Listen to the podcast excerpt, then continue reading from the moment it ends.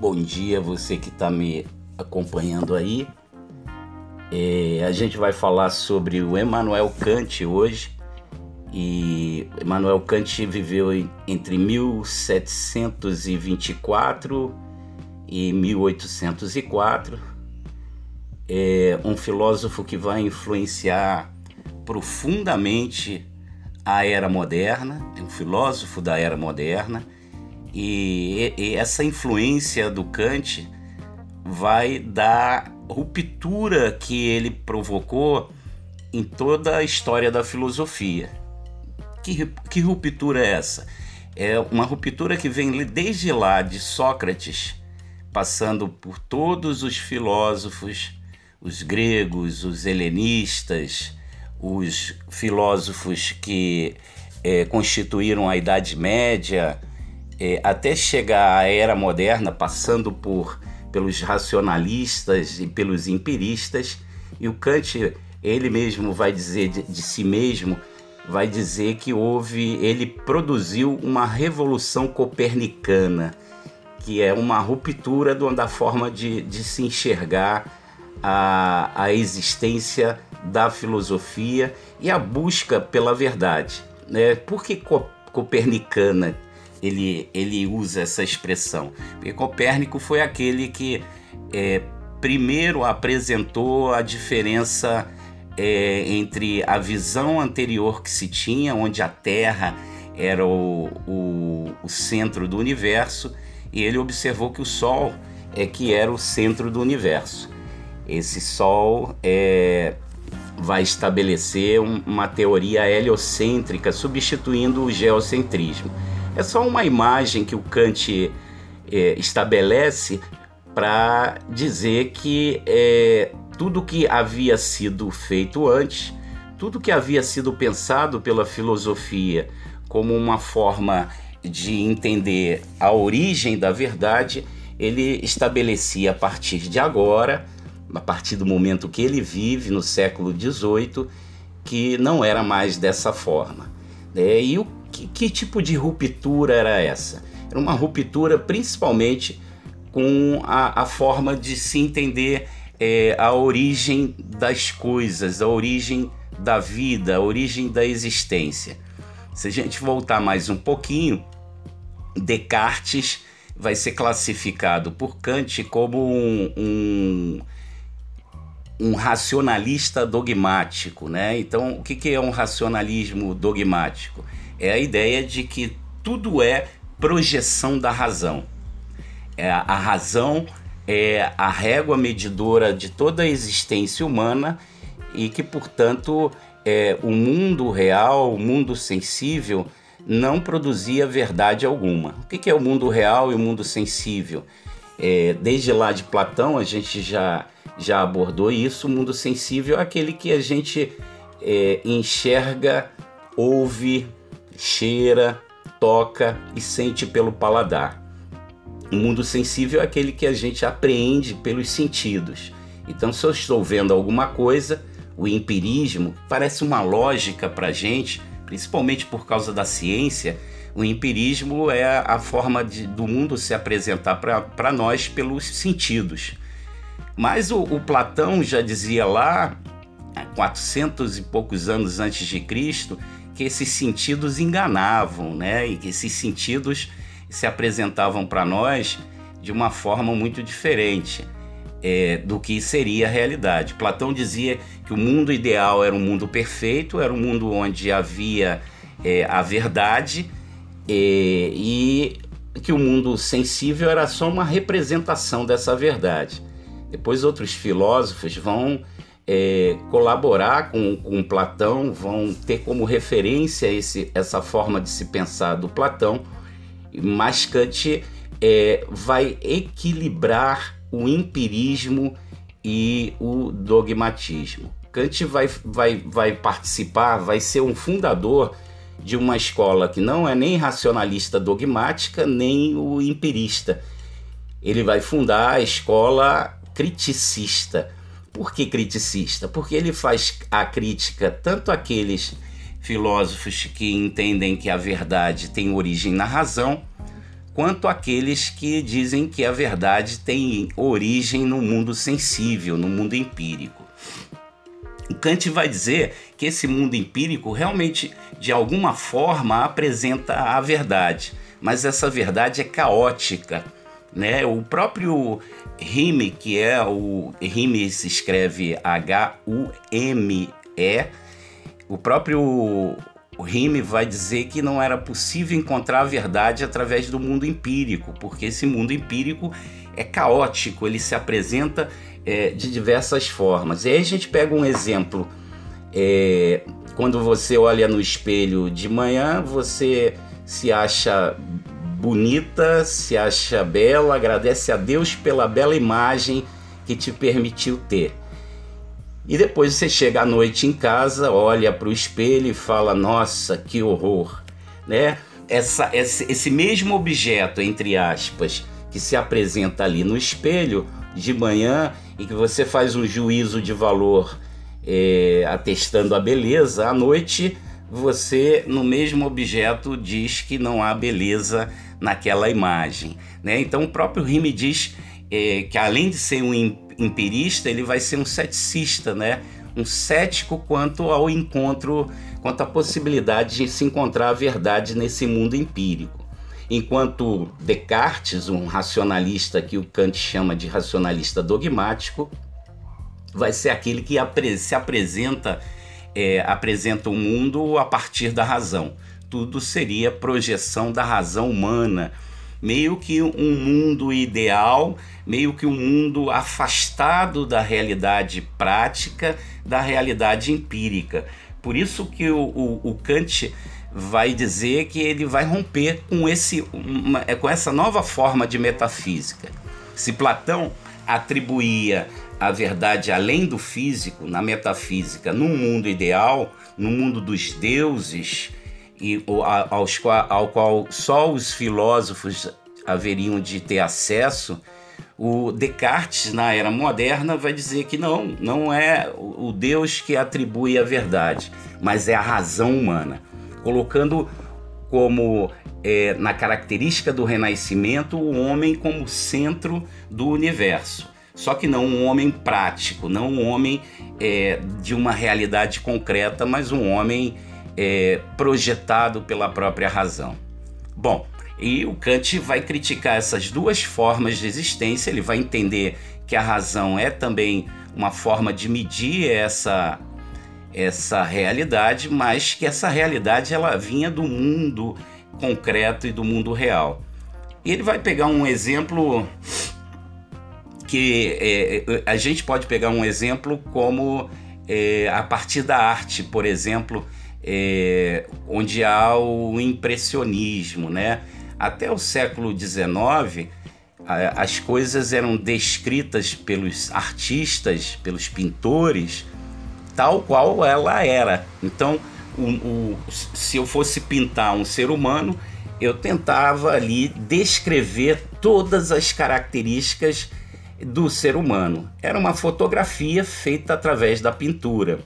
Mas quando surge a fotografia no século XIX, é, essa forma de arte ela fica alheia à expressão da verdade porque uma fotografia ela revela muito mais aqui, aquele objeto que eu estou fotografando do que a pintura. E surge uma, uma, uma forma de se interpretar a arte, a pintura, chamada de impressionismo, né? Do Cézanne é um desses que fazem parte dessa escola artística. E ele começa a fazer interpretações daquilo que era a realidade, daquilo que se apresentava como a realidade. Essas interpretações descreviam não o sujeito ou o objeto como ele era, mas uma interpretação com traços muito diferenciados da, da realidade. Então, essa escola do Kant rompe com os dois modelos anteriores, por isso ele se atribui um revolucionário na filosofia ele vai romper com essa dicotomia entre idealismo e realismo. É, segundo ele mesmo, seria uma revolução nas formas de investigação sobre a verdade.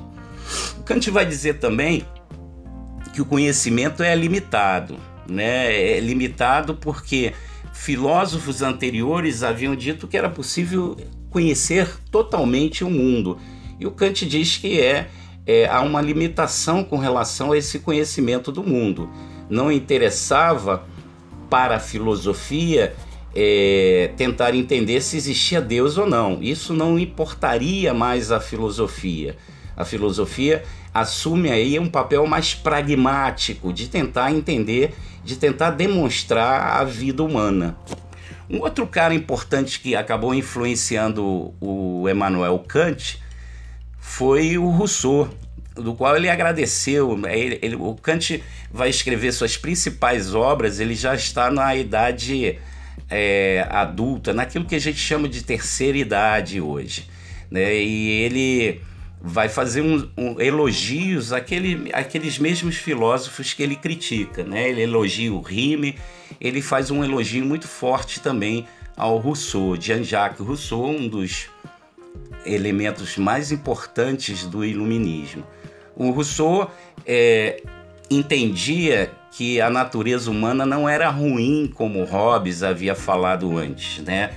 O Hobbes dizia que o homem era mau, nascia vil, mesquinho, interesseiro e que, portanto, haveria de ter um estado forte sobre ele, é, onde o estado de natureza iria ser substituído é, por um estado civil, né? por um estado onde os seres humanos é, se relacionariam a partir de valores estabelecidos pelo Estado. O Rousseau vai dizer que não. O homem nasce bom, a sociedade é que o corrompe. É, a gente pode falar disso depois, mas para o Rousseau a natureza humana era boa. E, e, e a vida, os valores, as normas e as regras eram estabelecidas pela vida em sociedade. Então Kant agradece ao Rousseau com relação a, a essa forma de ver o mundo, mas vai romper com Rousseau também, dizendo que é, a natureza humana não existe. O que, que seria a natureza humana? A ideia de que ou o sujeito nasce bom ou o sujeito nasce ruim. É, ou o sujeito nasce mal e precisa de um contrato social que organize os valores, ou o sujeito nasce ruim, ou nasce bom, né? E, e a partir daí é a sociedade que estabeleceria é, a forma que esse indivíduo iria pensar. O Kant dá autonomia a essa razão. Né? E depois a gente vai ver, vai falar. No Enem, por exemplo, duas palavrinhas são muito importantes nas questões que vieram do Kant. Né? A autonomia da razão é, que coloca o ser humano como sujeito da própria história, né? sujeito da sua própria vida. É, essa autonomia é, tem a ver com a ideia de que ele não reconhece a natureza humana como algo importante para os valores. Os seres humanos não nascem com valores prontos, com um, um, pensamento pronto, mas ele forma o seu pensamento a partir das relações sociais. E isso é uma característica fundamental e vai fundar a era moderna. A ideia de que o ser humano ele se estabelece a partir das relações sociais, pelo mundo da cultura. Né? Então, esse mundo da cultura é um mundo que acaba determinando as formas de pensar dos, dos seres humanos. Né? Então, o que o Kant traz para nós? A relação entre natureza e cultura. Isso é importante a gente pensar é, nessa, nessa, nessa forma de pensar do Kant. Então, essa relação entre natureza e, e cultura, o Kant vai fazer é, a partir do, da relação de uma separação que só o Kant vai fazer entre o que seria vontade e o que seria desejo. O desejo, segundo Kant, se manifestaria através das, das intuições. Então, o desejo é uma motivação muito característica, segundo Kant, dos animais. São movidos pelo desejo e, sendo movido pelos desejos e pelas intuições, não haveriam regras de convivência. E é, essa relação entre desejo e vontade se dá é, na relação entre natureza e cultura. O reino da cultura seria o reino da vontade, seria o reino onde é, estaria estabelecida é, as regras sociais estabelecidas pelo próprio homem. Né? Então, é, as experiências que são experiências sensíveis seriam aquilo que o Kant vai chamar de mundo a posteriori. Né? Esse mundo a posteriori seria um mundo é, onde que se apresentaria a partir da experiência sensível, né? Vem de posterior, né? Que a gente é, se utiliza no senso comum. É, é uma contradição entre o mundo a posteriori e o mundo a priori. A priori, um mundo que é, seria estabelecido, uma visão de mundo que seria estabelecido a partir da razão. É uma antinomia entre mundo real, concreto, e o um mundo ideal. É uma, uma contradição entre realismo e idealismo. É uma nova é, contradição que se estabelece a partir daí seria entre objetividade e subjetividade. O que, que é a objetividade? É a ideia de que aquilo que se apresenta para nós, o objeto que está na minha frente, tem uma verdade objetiva nele. Né? Então, se eu olho uma cadeira, aquilo é a cadeira. Segundo Platão, aquilo seria uma representação é, mal feita da realidade.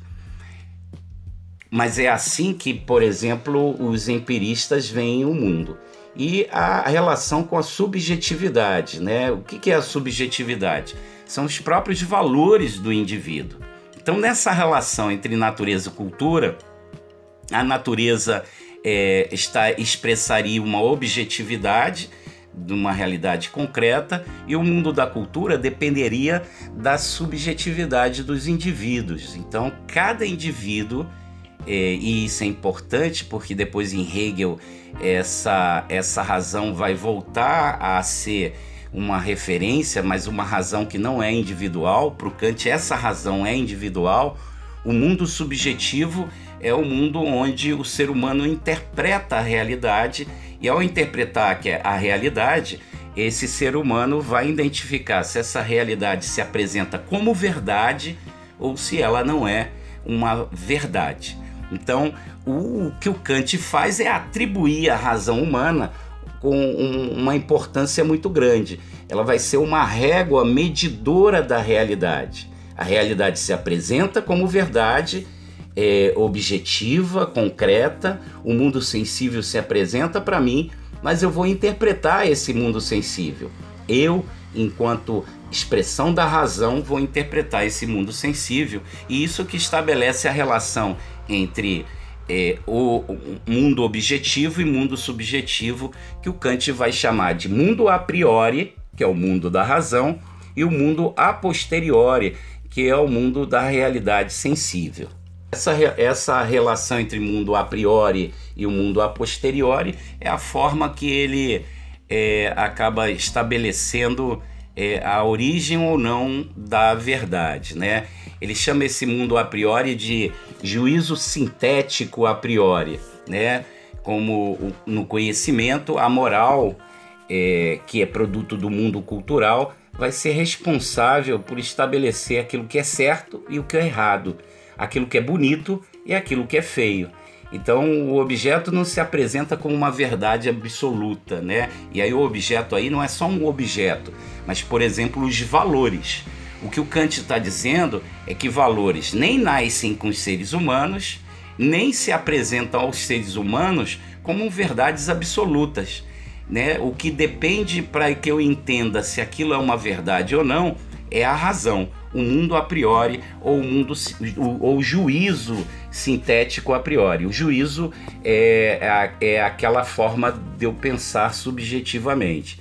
E é, existe um outro juízo que é um juízo sintético a posteriori, né, que é o mundo concreto, é o mundo que se apresenta para mim como se fosse um mundo é, verdadeiro. Então, o mundo se apresenta para mim como uma forma sensível e objetiva, e eu vou entender, vou tentar entender a partir da minha razão, eu vou medir a partir da minha razão se aquilo que se apresenta para mim é verdadeiro ou não é verdadeiro.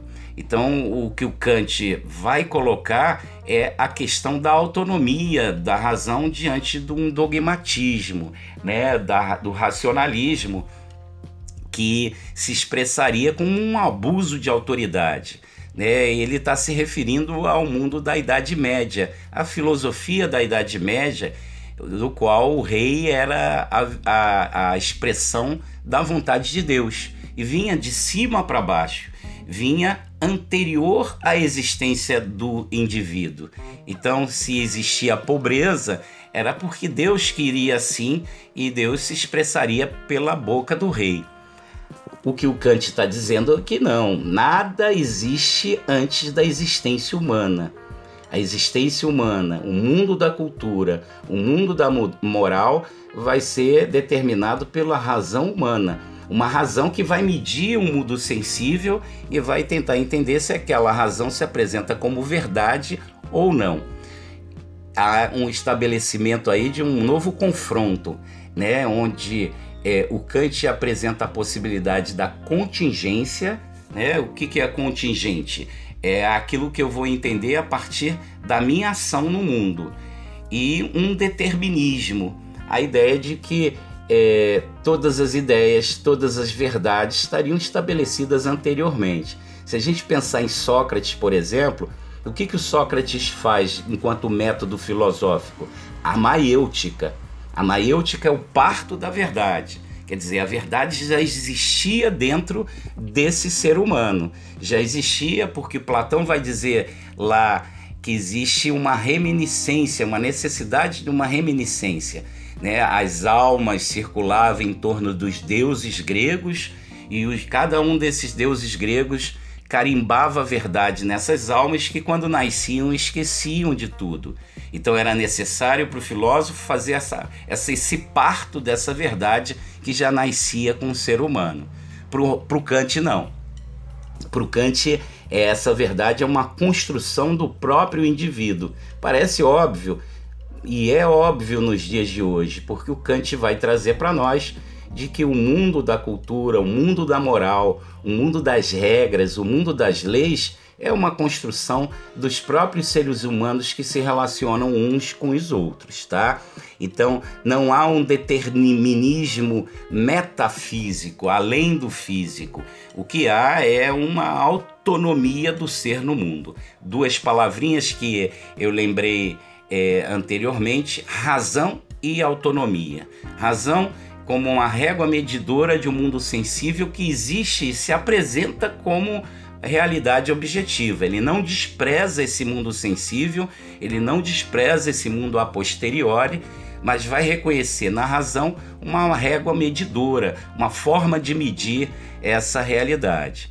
Então o Kant é, estabelece aí uma grande ruptura com as formas anteriores de pensar, tá? Essa é a primeira parte do entendimento sobre o Kant. A segunda parte vai ter, vai, vai ser uma contribuição é, interessantíssima para nós, para a gente poder pensar é, a questão da moral, né, a questão das regras e de como Kant está presente na nossa vida nos dias de hoje, né?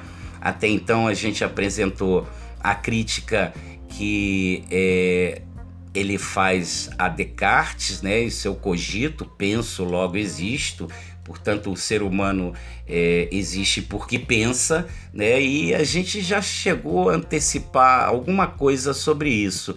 Né? O que o Kant vai dizer que o ser humano não existe porque pensa, né? ele existe porque pensa a realidade.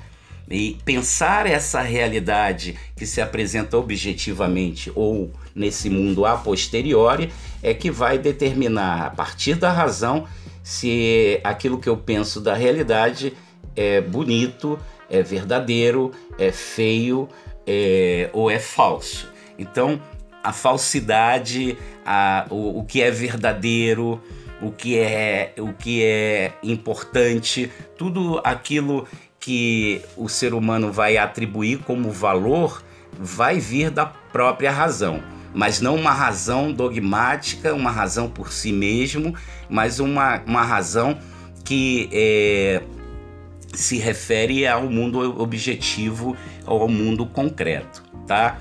É, lembrando que é, o Kant faz uma separação entre vontade e desejo. Nenhum, me parece, nenhum outro filósofo vai fazer essa separação. O que, que é essa separação entre vontade e desejo? É a separação entre o mundo dos homens e o mundo dos animais. Né? Os, os seres humanos não poderiam agir movido por instintos. Os seres humanos não poderiam agir por desejos né? Porque esses desejos é, não levariam ao ser humano ao reconhecer o mundo da cultura. E é no mundo da cultura que se estabelece a verdade. É nas relações, são nas relações humanas estariam estabelecidas as verdades. Essas relações humanas onde se estabelecem as verdades são as relações que se estabelecem no mundo da cultura. Então, o que o Kant está dizendo para nós? Que a moral que a ética, que o comportamento humano, que as normas, que as regras pertencem ao mundo cultural e não ao mundo do instinto, né? O mundo do é, que seria o mundo animal, que seria um mundo determinado. O que, que é um mundo determinado? Sabe aquilo que a, é aquilo que a natureza apresenta que não há como lutar contra, porque é uma verdade estabelecida por exemplo, a sua vontade de ir no banheiro, ou a sua vontade de beber água, ou de comer, são vontades que não há, não, não há possibilidade de se colocar contra. O que se apresenta para nós no mundo da natureza está determinado. Não seria possível mudar a temperatura, mudar o clima, seria possível a fazer adaptações para que a gente pudesse se adaptar ao clima. Não é possível dizer, por exemplo, que vou passar a semana inteira sem dormir porque vou ficar estudando filosofia. Você até pode conseguir passar acordado, mas vai ter uma hora que você vai cair. Isso é um determinismo da natureza. Não há, contra, não há possibilidade de lutar contra a sede, não há a, a possibilidade de lutar contra a vontade de se de fazer suas necessidades fisiológicas, porque esse é um mundo natural. Um mundo onde cada um teria uma função, como dizia o Aristóteles. Para o Aristóteles havia um cosmos, uma lógica de funcionamento, é, onde cada um dos seres humanos no mundo sensível iria tentar se enquadrar a esse cosmos, achando sua função no mundo mas existia uma lógica, uma lógica anterior. E essa lógica anterior é uma, de certa forma uma determinação. Então, eu preciso fazer xixi, eu preciso beber água, eu preciso dormir, eu tenho necessidades que eu não posso lutar contra. E isso é a forma que se apresenta o mundo natural, o mundo da natureza. Os animais agem da mesma forma independente do tempo histórico, independente do mundo cultural. Como é que latia se existia cachorros há 500 anos atrás? Como é que latia o cachorro? Da mesma forma que late o cachorro no dia de hoje. E daqui a 500 anos, como é que latirá o cachorro? Sem nenhuma mudança, vai latir da mesma forma. Por quê? porque o cachorro é um ser mergulhado no mundo natural, mergulhado no mundo determinado. Enquanto o ser humano, ele se apresenta de forma variada dependendo da, do contexto que ele vive. Então, a, a, nossa linguagem, a nossa língua portuguesa dos dias de hoje, certamente não é igual à língua portuguesa de, de 100 anos atrás né? palavras que são expressões da própria cultura, da própria relação entre os seres humanos. Então ali estaria estabelecida a relação entre vontade e desejo. O mundo dos seres humanos deve ser o mundo da vontade, deve ser o mundo onde existem regras, deve ser o mundo onde existe moral. Vê que há aí um, algo diferente daquilo que a gente falou no, no Nietzsche, né? O Nietzsche dizia que essa razão humana eh, estabeleceria uma série de regras e de normas e de verdades que colocariam o ser humano numa condição de tristeza, né, de abandono do mundo real, de uma, de uma verdade ascética apresentada pelas religiões, onde o mundo real já estava determinado, já havia um destino para o ser humano e a felicidade só viria no encontro ascético, quer dizer, no mundo, no abandono desse mundo real e a felicidade só existiria no paraíso.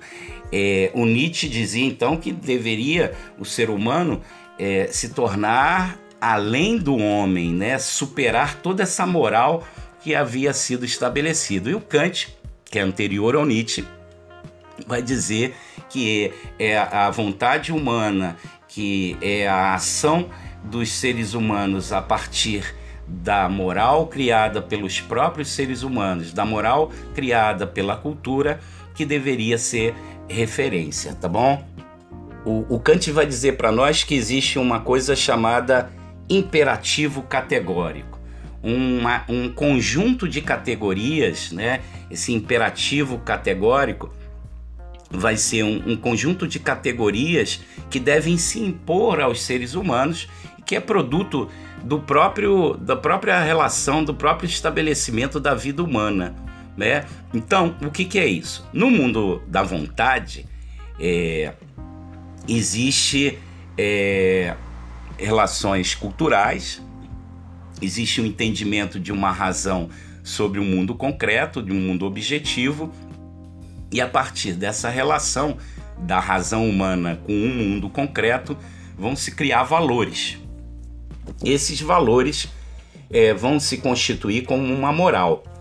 E ao longo do, do, do, da existência humana, muitos desses princípios morais vão se tornar princípios éticos.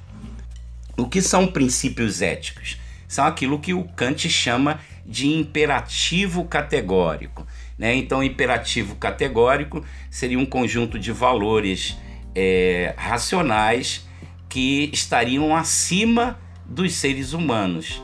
Né? Então, seria para o Kant a ética. Isso seria a ética kantiana. Imperativos categóricos valores e princípios que também estariam acima da cultura. E que os seres humanos que incorporaram a moral a partir da cultura é, teriam liberdade de escolha dentro da moral, é, de fazer a escolha entre agir moralmente e não agir moralmente, mas que existe uma ética, um imperativo categórico, um conjunto de princípios que estaria acima da moral. Para a gente entender isso, é, a gente vai fazer uma referência que é muito importante para nós, que é a questão dos direitos humanos. O que, que são os direitos humanos? É aquilo que está acima como padrão ético, como princípio. Desde lá da Revolução Francesa, na, na, na, na, no estabelecimento dos direitos do homem, até o estabelecimento feito pela ONU até os dias de hoje como referências de comportamentos, existem imperativos categóricos. O que pode ser e o que não pode ser, independente do mundo concreto, independente do mundo cultural. Então, os direitos humanos dizem, por exemplo, que o corpo é algo inviolável.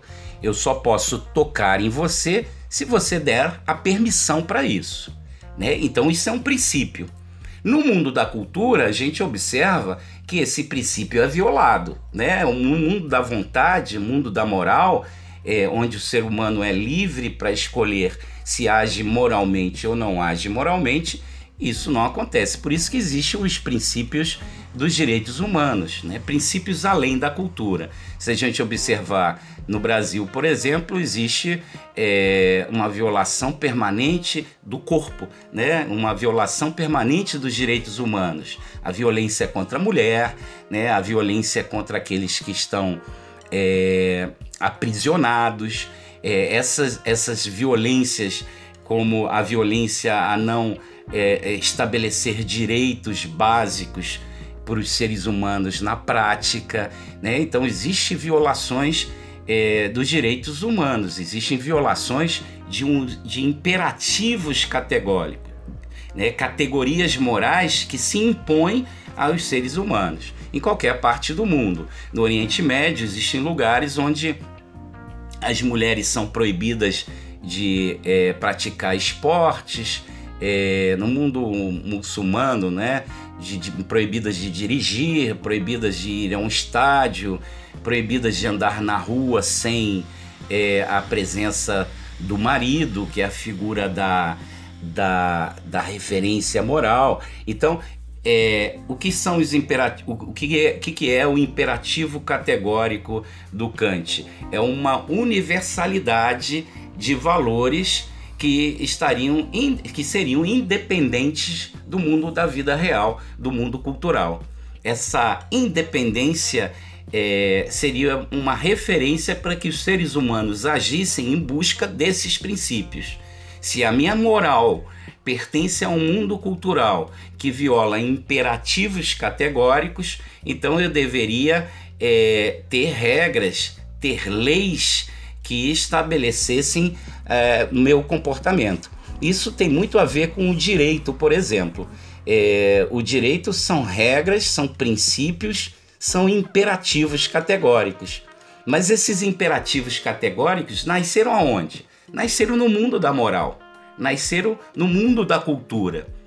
Por isso você sabe, é, na, na, por exemplo, quando alguém é julgado, ninguém pode, por exemplo, dizer que não sabia que existia essa lei, que portanto você teria violado. Não é possível é, que você chegue é, num, num, num, tribunal e diga: ah, Eu não sabia que não podia roubar, ou eu não sabia que não podia matar. Por quê? Porque isso está estabelecido antes, né? está estabelecido no mundo cultural, está estabelecido através da educação. Né? Então, a educação praticada primeiro pela família vai introjetando normas, introjetando valores, a ponto do, de você saber muito bem o que é certo e o que é errado. E o que, que seria a lei para o Kant? O que, que seria o direito para o Kant? Seria um imperativo categórico, seriam valores, seriam princípios que seriam referências de comportamentos sociais. Mas essas referências não surgiram do nada nem vieram dos deuses, não eram metafísicas. Essas referências, esses imperativos categóricos, eles nasciam exatamente na, no mundo cultural, ex, nasciam exatamente no mundo é, é, das relações entre os seres humanos. Então, o imperativo categórico é para o Kant uma referência sobre é, a existência humana a autonomia do ser humano se daria agora, agora que eu falo no século XVIII, a partir da razão como régua medidora. O mundo a priori mediria esse mundo que se apresenta, dizendo se é verdadeiro ou não é verdadeiro, se é bonito ou não bonito, se é... e, e assim por diante.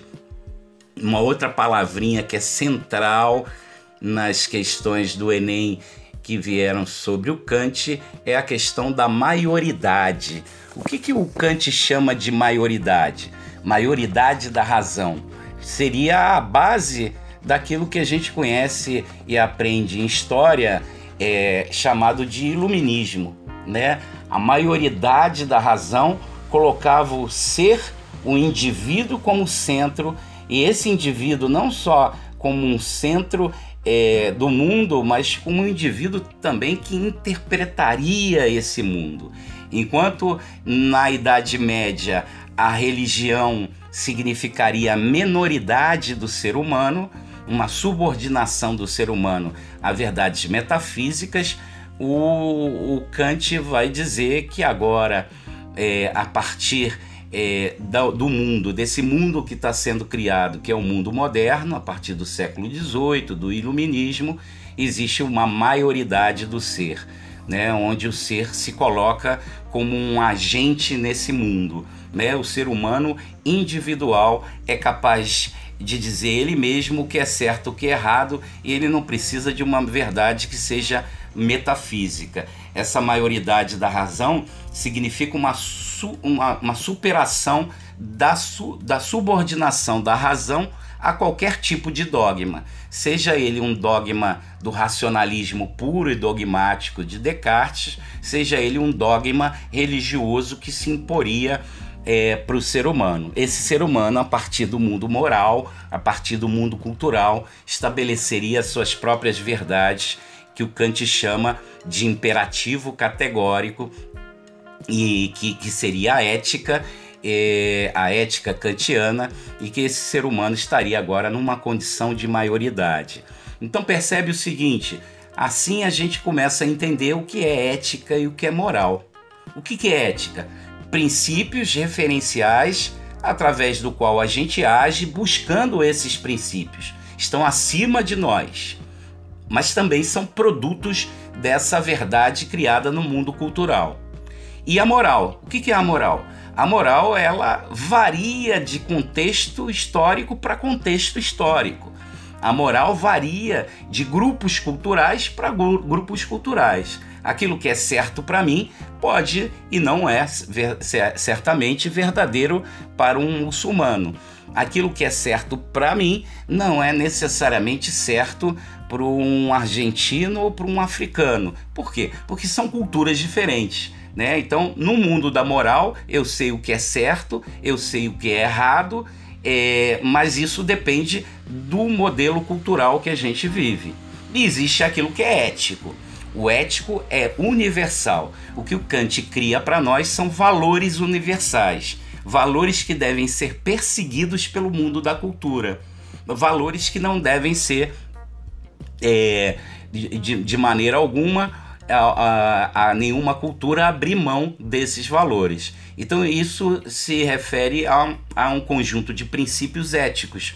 E essa ética é sinônimo de imperativo categórico. Existem princípios que são inalienáveis para o mundo nos dias de hoje, né? Embora nem todos concordem, embora nem todas as morais, nem todas as culturas concordem, que é um princípio, por exemplo, a inviolabilidade do corpo. Não é possível tocar no corpo do outro sem que haja a permissão do outro. Mas existem lugares onde existe a pena de morte como lei. Existem lugares como o nosso, onde não existe a pena de morte como lei, mas a, a, a, a as ferramentas repressivas do próprio Estado acabam é, provocando mortes no mundo real sem que haja julgamento da própria lei. Então, essa referência que a gente pode fazer é, no mundo concreto, como exemplo, significaria ali um, uma referência ao mundo do direito, ao mundo da moral. Né? Em universidades, em faculdades de direito, é, que são mais teóricas e menos pragmáticas, você estuda Kant como uma grande referência sobre a existência das leis que se dão no mundo moral e dos imperativos categóricos. E essas leis no mundo moral, elas se transformam, né? Há 100 anos atrás não se pensaria na possibilidade de mulheres continuarem estudando até quando quisessem, né? ou que mulheres continuassem. É, é, ou que mulheres tivessem como, como, por exemplo, referência às suas próprias autonomias, né? uma maioridade diante do que acontecia há 100 anos atrás. Então, os princípios, eles também se transformam. Essa ética, que é, seria um imperativo categórico, também seria é, resultado do mundo cultural. Então, a partir do momento que a cultura se transforma, a partir do momento que a moral se transforma, esses imperativos categóricos vão se transformando também. Se minha avó dizia que gostaria muito de estudar, mas o pai dela tirou ela da escola na segunda série, na antiga segunda série primária, é porque a mulher cabia um outro papel social há 100 anos atrás, subordinada ao androcentrismo, ao machismo, a uma sociedade patriarcal, bastava que a mulher casasse para ter o seu papel social. Hoje isso é impensável e aí vocês, mulheres, meninas, estão aqui construindo sua maioridade, sua autonomia. Então, é, essa vida no mundo cultural, essa vida no mundo moral, certamente interfere na mudança dos imperativos categóricos. E de certa forma é isso que o Kant, de uma forma resumida, é, é isso que o Kant apresenta para nós.